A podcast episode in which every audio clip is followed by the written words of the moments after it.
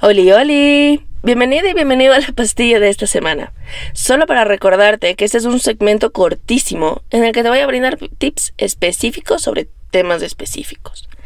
Creo que la mayoría de quienes me escuchan han sentido lo que es que te rompan el corazón. Y también creo que podemos acordar que no es nada cool.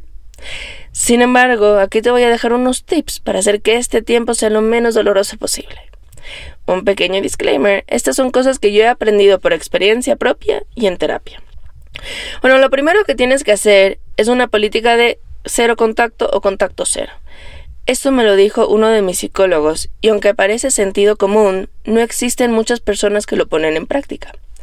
Una política de cero contacto quiere decir que no veas sus redes sociales, que bloquees su número, que no sepas de él o ella por ningún medio.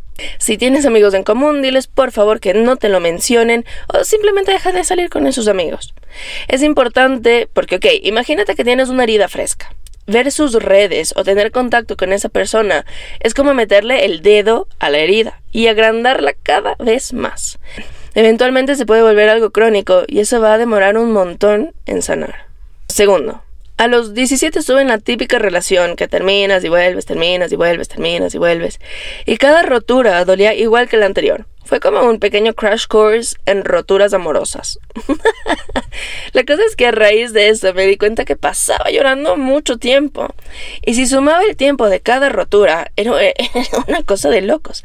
Entonces me dije a mí misma, mí misma, te doy una semana para que sientas todo lo que tengas que sentir Llora, grita, todo lo que quieras.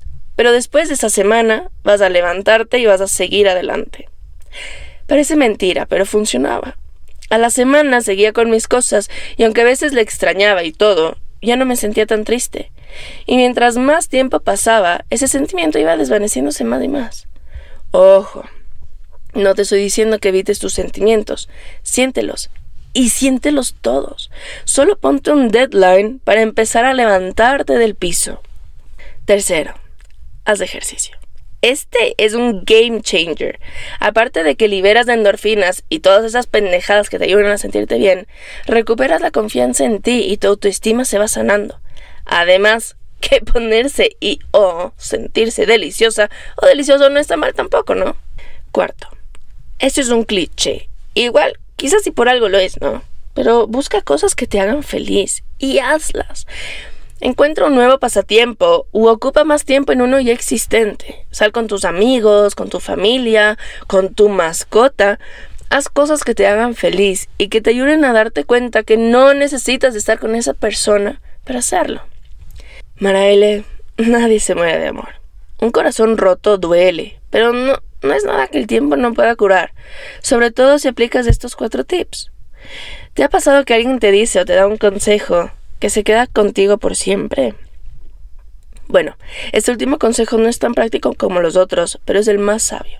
La primera vez que me rompieron el corazón, yo tenía alrededor de 16 años. Una noche lloraba desconsoladamente y mi papá que estaba de visita vino a ver qué pasaba.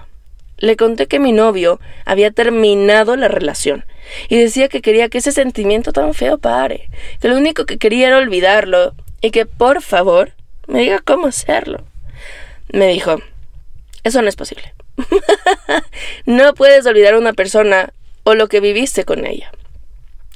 Lo que puedes y tienes que hacer es aceptarlo. Aceptar que estuvo en tu vida, aceptar que se acabó. Simplemente es aceptar la realidad que estás viviendo y hacer las paces con la misma. Punto. Ese es el mejor consejo que te puedo dar a ti que me estás escuchando. No pierdas tiempo pensando en situaciones hipotéticas de qué hubiese pasado si tal o tal, qué estaríamos haciendo si estuviésemos juntos, o por qué tuvo que hacer lo que hizo. todo eso, todo, todo, todo, todo, todo es una pérdida de tiempo, porque las respuestas son irrelevantes no cambian tu presente. Y como siempre te digo, la vida es muy corta. Aprovecha tu maldito tiempo y no lo pierdas en situaciones irrelevantes. Si a todos estos tips le sumas unas noches de perreo con tus amigues, vas a estar bien. ¿Qué opinas de esto? ¿Tienes otros consejos? Comenta el post que voy a dejar en mi Instagram sobre este tema.